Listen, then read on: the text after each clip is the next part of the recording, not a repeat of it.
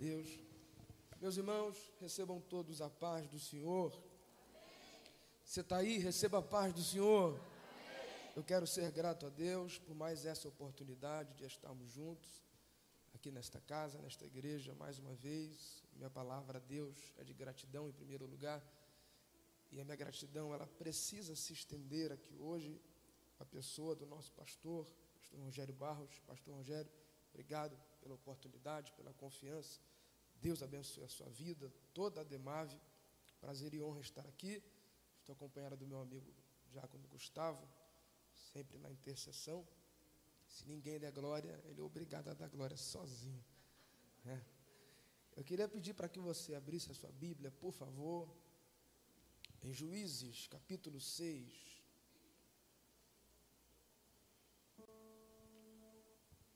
Juízes, capítulo 6 nós faremos a leitura a partir do versículo de número 11.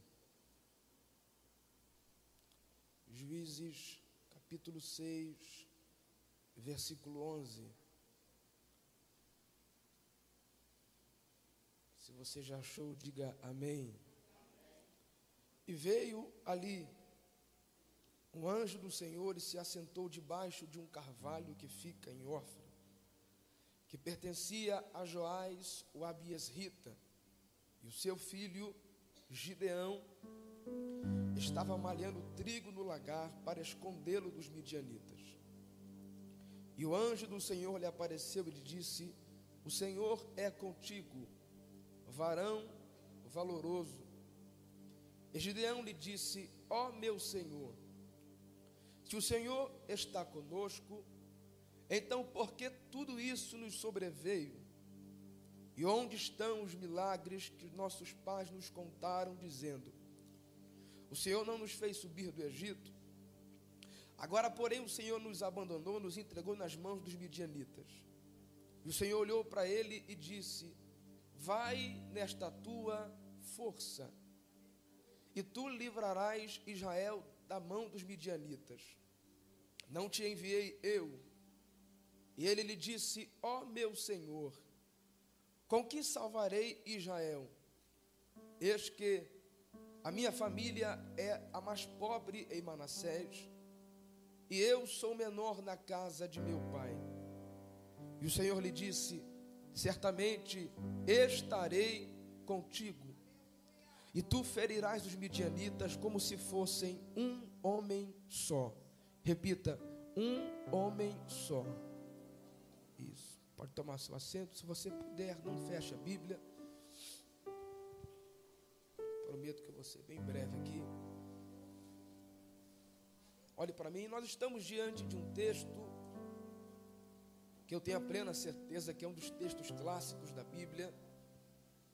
E nós consideramos um texto clássico quando esse é por muitas vezes utilizado pelos ministros, pregadores da palavra de Deus então eu tenho a plena certeza que eu não vou ministrar aqui hoje nada inédito para a Demave, pelo contrário, nós só iremos relembrar o que Deus tem para nós em Sua palavra.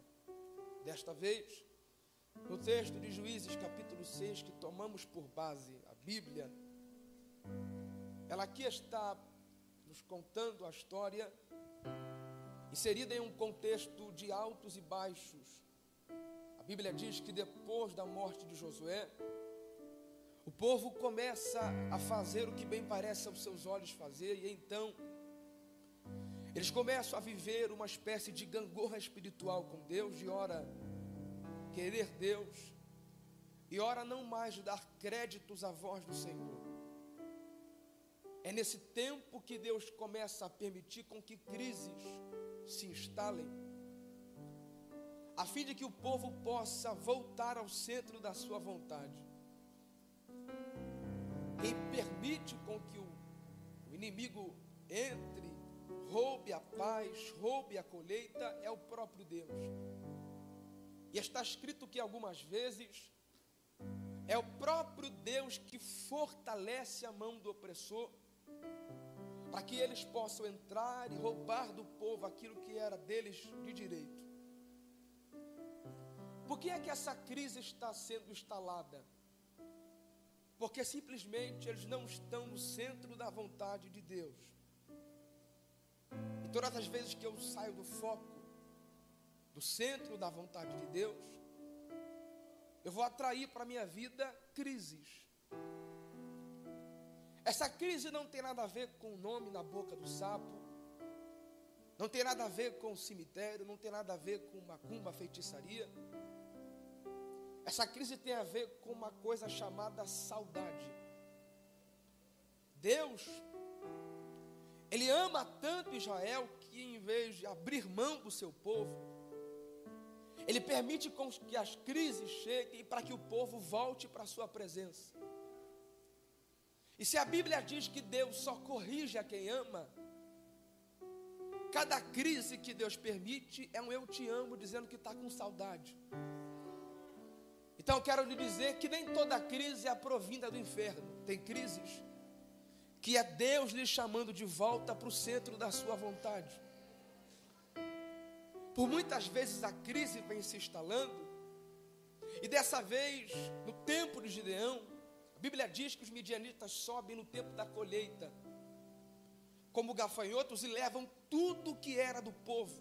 E é triste isso, porque pior que não plantar é plantar e no tempo da expectativa de colher, ser levado. Eles plantam, cuidam, regam, preparam, mas no tempo da colheita os medianitas vêm e levam. Isso aqui machuca ou não a gente? Você se prepara, faz tudo certo, e no tempo da colheita, o inimigo leva o que você mais esperava receber. Isso dói na gente. E é nesse tempo que Gideão prepara uma estratégia. Eu sei que você conhece esse texto aqui de cor. Ele entra num lagar e começa a malhar trigo para escondê-lo dos midianitas. Ele esconde dos midianitas para lá receber resultado. Nós sabemos com clareza que o lugar de malhar trigo não é no lagar, é na eira, lugar alto, onde o vento ajuda esse trabalhar ser feito. Só que Gideão percebe que estar às vezes na eira está lhe trazendo não benefícios, mas está lhe fazendo perder aquilo que é dele. Então Gideão entende que não é tempo de estar à vista. Gideão percebe que é tempo de estar no esconderijo. O lugar em que Gideão está é pequeno, é estreito. O lugar em que Gideão está não é visto por todos. O lugar onde Gideão está é pequeno. Ele estava malhando trigo num lugar pequeno, escuro, apertado e não muito favorecido. E a Bíblia diz, não eu, que o próprio Deus aparece lá no lagar para falar com Gideão. Eu começo já a liberar algo profético para a tua vida nesse janeiro profético. O lugar é pequeno, é estreito, é escondido, mas o lugar ainda comporta receber uma visita do céu. E é isso que faz a diferença. Imagina o pastor Rogério Gideon num lugar pequeno, escondido, apertado, e de repente uma visita do céu lhe aparece. Quando o céu visita o ambiente em que estamos, o ambiente pouco importa, porque o céu já preencheu esse espaço. Eu queria liberar para a tua vida que nenhum lugar é tão pequeno que não possa caber a presença de Deus. Eu queria repetir essa palavra. Nenhum lugar é tão pequeno, nenhuma casa é tão pequena, nenhuma rua é tão pequena, nenhuma empresa é tão pequena que não possa receber a presença de Deus. E isso aqui até parece engraçado, mas não é. Como é que um Deus tão grande visita um lugar tão pequeno? Porque essa visita está potencializando o lugar onde Gideão está. Repita essa palavra aqui para Demar. Eu estou pregando para alguém aqui que talvez está vivendo a fase do lagar, lugar pequeno, não muitas condições, um lugar apertado, um lugar escondido. Mas se você recebe essa palavra, Deus me trouxe aqui para profetizar para essa igreja que ainda em janeiro Deus vai visitar o teu lagar. Deus vai visitar o teu lagar, mas Viana, o lugar é pequeno, é estreito, é escuro, é escondido.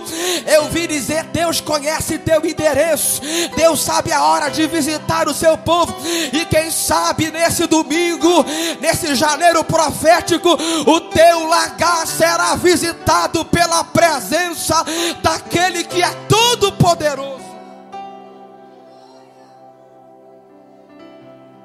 Quando Deus chega, Ele dá uma palavra para Gideão, dizendo: Gideão, o Senhor é contigo, homem valente, ou varão valoroso. Como é que Deus chama de valente o homem que está se escondendo dos midianitas? Como é que Deus chama de valente, de corajoso, de poderoso, em algumas versões, o homem que está se escondendo dos midianitas? Deus é especialista em achar coragem onde pensamos que não temos. Deus é especialista em ver coisas que nós não conseguimos enxergar. Deus é especialista em enxergar em você aquilo que nem você mesmo enxerga. Então a palavra aqui para Gideão é: Tu é valente. Como é que Deus chama Gideão de valente se ele está no lagar? É porque Deus está vendo quem Gideão vai se tornar na presença dele. Vou liberar de novo.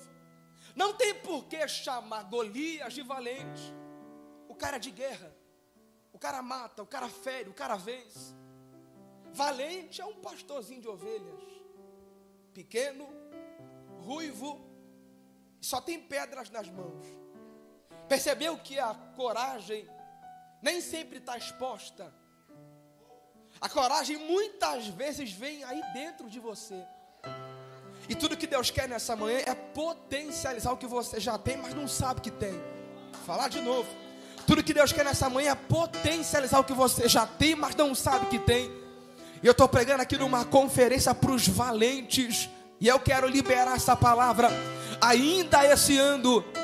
Deus vai potencializar o que está aí dentro de você, porque tem muita coisa boa que você ainda nem sabe que carrega. Levante as mãos, se você quer palavra profética. Tem dias que o tesouro, pastor Rogério, vem escondido em vasos de barro. O homem está olhando, falando: não é corajoso, não é valente, não é de nada, não pode nada.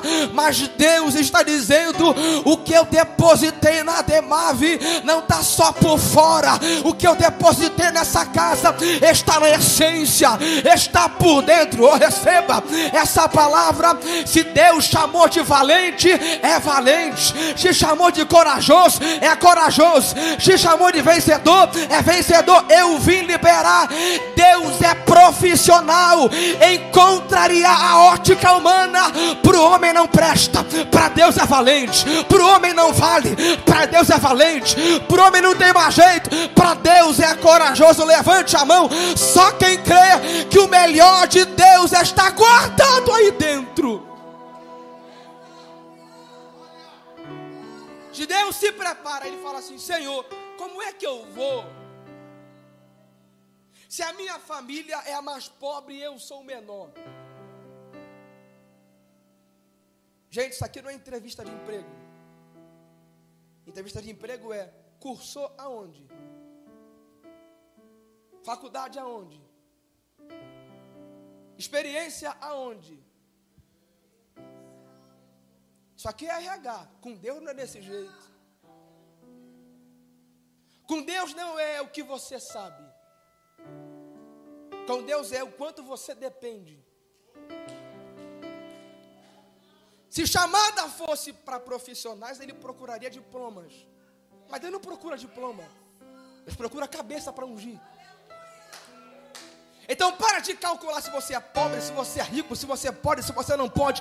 A chamada não é para quem é bom, a chamada é para quem depende. O próprio Cristo disse: sem mim, o que? Nada podeis fazer, porque chamada não é para quem pode, chamada não é para quem tem tem. Chamada não é para quem sabe, chamada é para quem depende da graça, do poder e do Espírito Santo. E eu estou pregando aqui só para os dependentes. Deixa eu ver se tem dependentes aqui nessa manhã.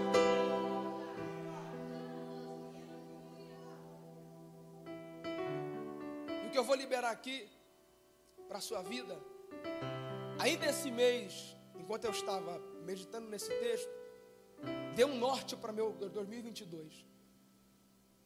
Aqui estamos vivendo o ano da dupla honra, onde congrego é o ano do romper. Eu queria liberar só para quem está atento nesse culto. Gideão entra no lagar para se esconder, sim ou não? Sim ou não? Ele entra no lagar para se esconder, mas sai do lagar para conquistar. Eu acho que eu falei grego, vou falar de novo. Ele entra para se esconder, mas sai para conquistar.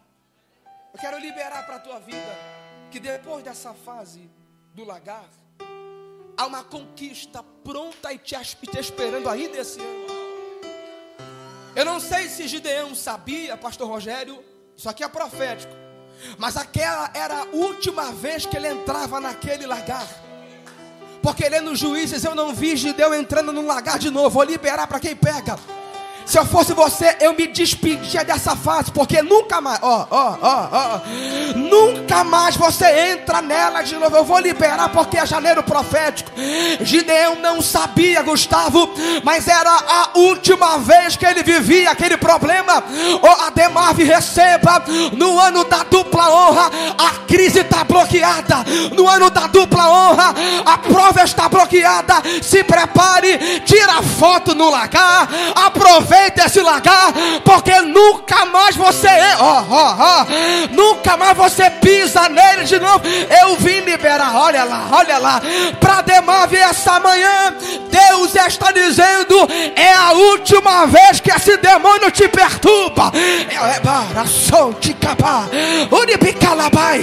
Levanta a mão quem crê em palavra profética, se prepara, porque é a última vez que você passa por isso tem o ano da dupla honra chegando. Quem tem mão para levantar, quem tem boca para abrir, Deus está lhe convidando para um tempo novo.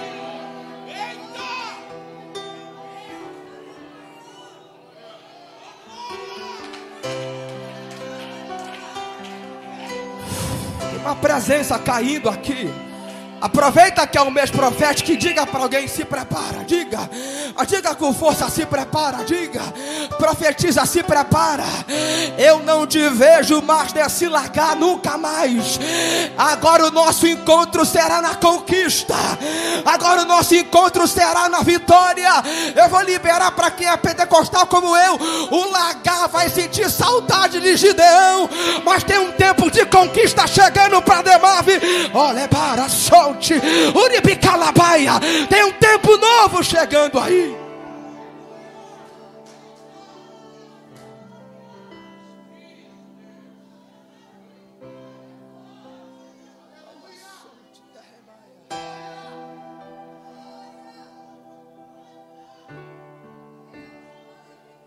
Você tem glória a Deus para liberar? Então libera. Os historiadores dizem que não era a primeira vez que Gideão tinha entrado naquele lagar. Era uma rotina. E quando Deus quebra a rotina, Ele nem sempre avisa. Ele só chega aí, quebra. Imagina o Gideão saindo do lagar. E alguém perguntando: Gideão, amanhã que horas? Oito e meia, nove e meia. E Gideão dizendo: Lagar? Nunca mais. Ele sai com essa palavra profética que Deus dá para ele. A palavra é a seguinte: Tu ferirás os midianitas como se fossem um homem só. Você leu comigo. Tu ferirás como se fossem quantos? Um. Então a guerra está programada para ser contra um. Gideão prepara uma oferta para Deus, Pastor Rogério. próprio anjo fala assim: Gideão, eu quero mais. Prepara o boi lá do teu pai. E entrega. Eu compreendo que dá para entregar o que queremos, mas para viver dupla honra, dá para entregar mais. Para viver um romper não é a mesma coisa de sempre. Para viver um romper e uma dupla honra tem que ser mais. Se dá um glória, dê dois. Se dá uma oferta, dê duas. Se faz uma hora de jejum, faça mais uma. Porque não dá para viver dupla honra com a mesma prática de sempre. O céu está pedindo mais de Gideão. O céu está querendo mais de Gideão. E eu vou liberar para Demave. Deus não pede nada que Gideão não tenha.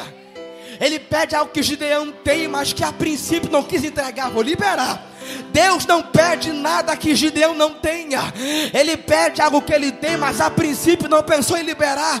E eu vou liberar para essa igreja. Sabia que você pode entregar mais. Sabia que você pode adorar mais. Tem algo pronto para ser entregue. E Deus está falando, Gideão.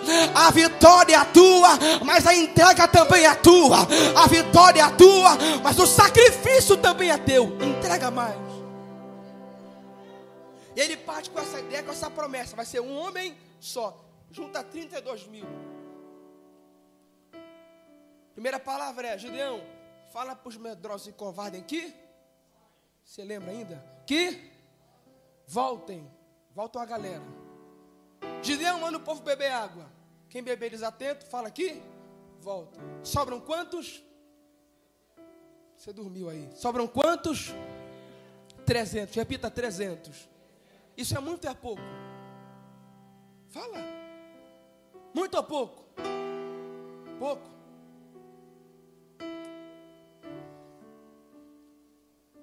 Deixa eu contar algo aqui. Gideão é um capitão de guerra covarde. Que covardia, Gideão. Isso aqui é só para quem está atento. Por que é, você chama Gideão de covarde? Para que 300 contra um?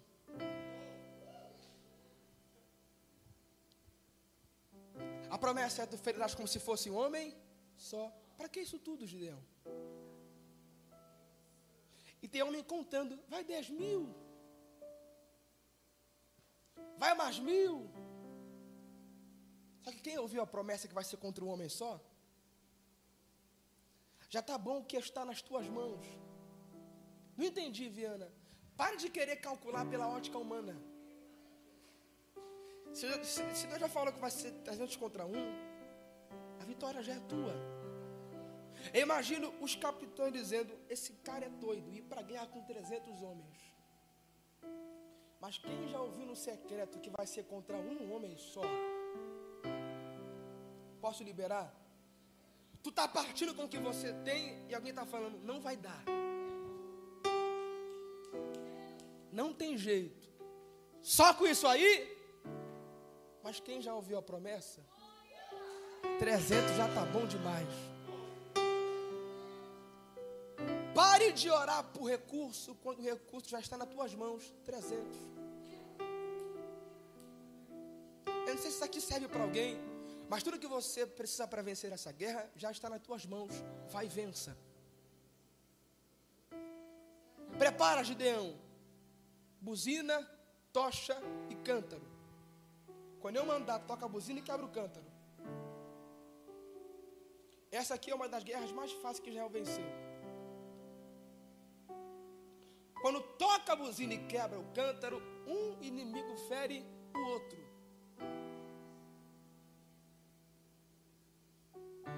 Sabe qual é o segredo para essa vitória? Não é a força, porque eles venceram só tocando buzina e quebrando o cântaro. Tem guerras que não se vence na força, se vence na obediência. Toca a buzina. Quebra o cântaro. Talvez você está perdendo essa guerra porque você está com muita força e pouca obediência. Mas tem guerras que não se vence na força do braço. Se vence em tocar a buzina na hora certa, em quebrar o cântaro na hora certa nesse ano de 2022, que você vença guerras somente na base da obediência. Porque a obediência traz vitórias para as nossas guerras. A obediência nos traz resultados que nem esperamos. Então obedeça. E um midianita ferindo o outro, ferindo o outro, ferindo o outro. Alguns, alguns sobram e partem fugindo. Eu queria que você que está com a Bíblia aberta ainda abrisse no capítulo 8. A gente vai ler o versículo 4.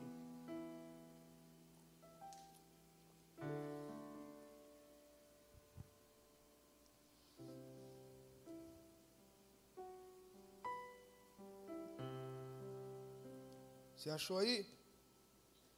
Versículo 4: E Gideão veio até o Jordão. E atravessaram ele e quantos? 200? 150? 299? Quantos? Diga, quantos? Percebeu que a guerra passou e ninguém se perdeu? Os 300 do início ainda estão com Gideão. Isso aqui é profético para alguém. A guerra não vai tragar quem é teu. A guerra não vai tragar quem está começando contigo nessa guerra. Começou com 300, atravessou com 300 e terminou com 300. Acho que eu estou falando em hebraico, vou falar de novo. Começou com 300, atravessou com 300 e terminou com 300. Nesse ano eu vou, eu vou, eu vou, eu vou liberar para quem tem fé para receber essa palavra aqui. Nesse ano, nenhum dos teus se perderá. A guerra está proibida de tragar quem está contigo nessa guerra. Vou liberar para Demar. A guerra está proibida de levar quem está contigo nessa guerra. Receba essa palavra palavra, a Demávia está sendo blindada agora pelo poder do Espírito Santo. Essa guerra não vai tragar quem está conosco na batalha. Tua casa está blindada, tua família está blindada, tua chamada está blindada, os teus filhos estão blindados. Ele atravessa com os 300 e está escrito: cansados, fracos, mas ainda perseguindo. Isso aqui não é novidade para ninguém. Cansa, mas ainda prosseguindo. Cansar é pecado, Viana? Claro que não. Cansar é humano. Errado é retroceder. Errado é desistir. Errado é voltar atrás. E eu vou liberar. Depois de tudo que você passou, eu não acredito que você vai deixar esse Jordão te vencer.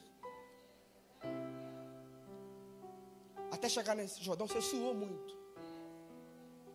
Você chorou muito. Lembra do lagar? Olha onde você está agora. Eu não creio que você vai deixar esse Jordão te vencer. Jordão cansa, mas ainda, ainda atravessa. O Jordão cansa, mas ainda atravessa. E eu creio que você passou por um ano de Jordão, cansado, cansada, a raiva do diabo. Olha você aqui em janeiro, dizendo: cansei, chorei, sangrei, mas ainda sou crente. Chorei, sangrei, foi difícil, mas ainda estou no altar, ainda estou adorando, ainda estou glorificando. Eu estou pregando para gente aqui que até está cansada, mas não se rende. Eu imagino o inferno dizendo: Gustavo, ele não cansa, não, ela não cansa, não é demônio. Enquanto a minha vitória não chegar, eu continuo caminhando, porque eu creio que eu não saio saí do lagar à toa, eu não saí da minha casa à toa. Eu vou cansado, mas eu vou. Eu vou cansado, mas não volto. Eu vou.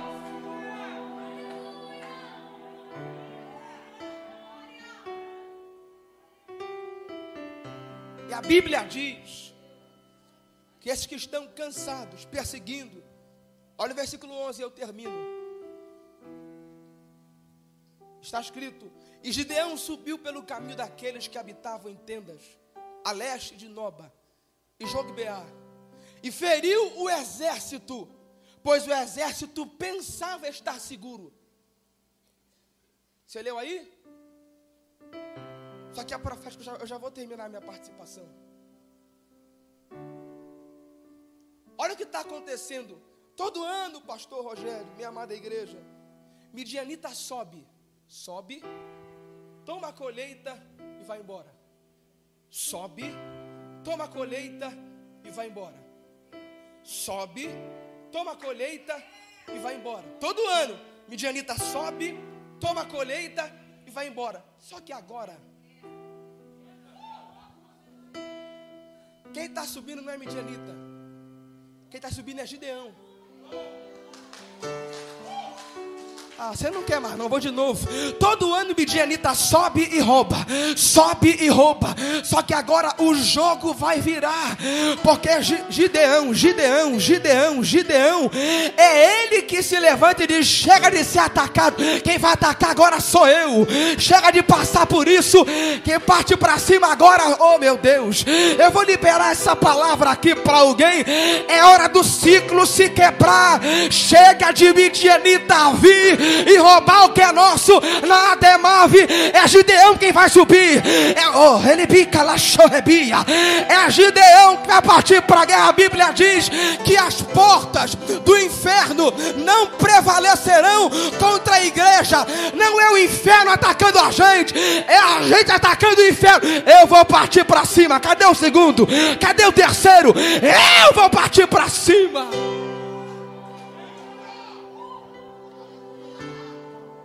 Gente, a bênção nos alcança, a vitória na guerra é para quem parte para cima.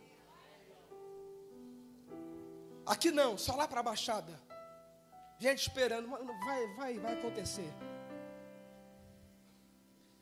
Não, Deus vai. E aquela frase clássica, está nas mãos de Deus. Tem vitória, gente. Que não adianta. Tem que partir de você e ir para guerra e conquistá-la. Porque a promessa aqui é a terra prometida. Deus cumpriu? Sim. Mas conquistar o que é nosso. Tu que não se levante, não. Tu que não parta para cima, não. Vê na tua na terra, mas não está aproveitando do que é dela. Então parte para cima hoje. Se é o ano da dupla honra, é hora de você se levantar e dizer: Eu vou para a guerra. E o melhor, Pastor Rogério, é que a Bíblia diz que o inimigo pensa estar seguro.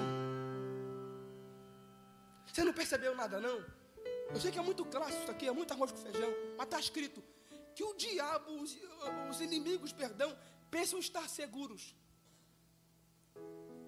Quantas vezes você foi atacado de surpresa? Você não esperava essa guerra. Não esperava esse problema. Não esperava essa luta. Foi pego de surpresa. Só que agora, imagino o Mijanita dizendo: Eu estou guardado. Estou seguro. E aparece um ataque de surpresa vindo do povo de Gideão. Eu vou liberar uma vez para quem crê e recebe. Se prepare para ver teu inimigo dizendo: Não esperava isso dela. Não esperava isso dele. Você recebe? É hora de você pegar o inferno de surpresa. Está na hora de você pegar o inferno de surpresa. Porque tem atitudes tuas que o diabo não está esperando que você tome, mas se prepare, você vai tomar e surpreender o inferno, porque tem vitória vindo para esta igreja, tem vitória vindo nesse mês de janeiro, e esse mês é profético para a vida de alguém. Oh, meu filho, o inimigo vai até se assustar com a tua atitude agora, porque a atitude de Gideão está mostrando o diabo Se até agora tu pegou meu povo de surpresa, é hora do contra-ataque. Ele mata todos os inimigos e a paz reina em Israel. Se prepare, chega de crise. Há um tempo de paz, há um tempo de honra, há um tempo de vitória, há um tempo de conquista, há um tempo de novidade, há um tempo de dupla honra. Quem crê nessa palavra, levante a sua mão por um minuto, abre essa boca e entregue aquele que merece nessa manhã. É a manhã da dupla honra para a tua vida. Ou se levante e parta para cima. É hora da vitória, é hora da guerra, é hora do milagre, é hora da conquista, é o ano da dupla honra. Fique de pé.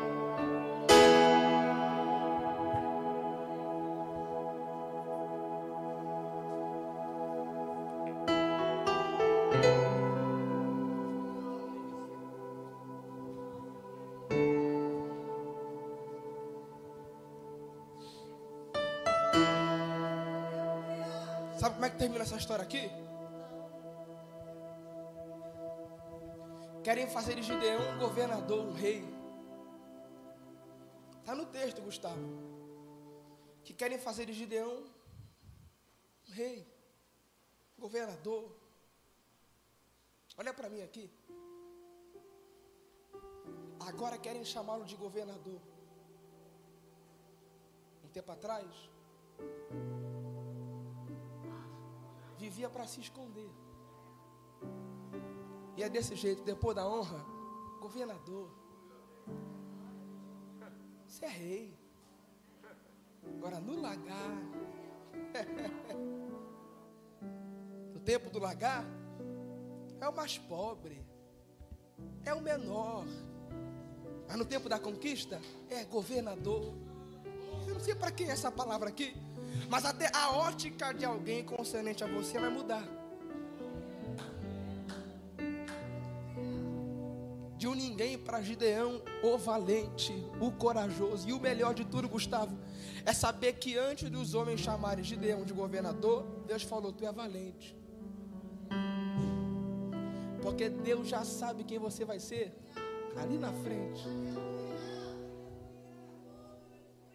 Que você viva nesse ano de 2022 uma dupla honra da parte de Deus.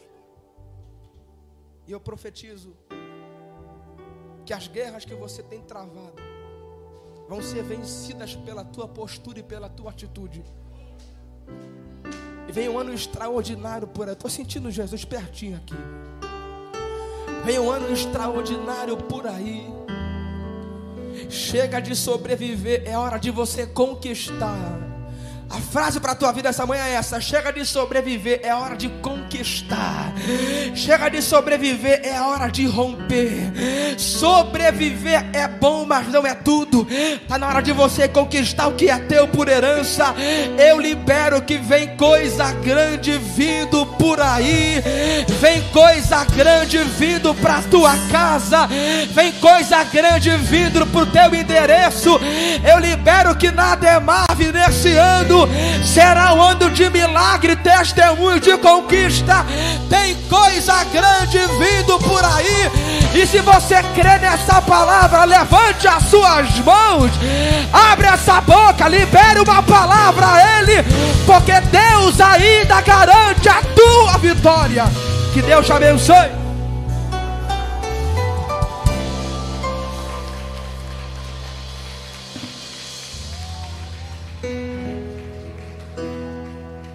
dupla honra em dias de vergonha.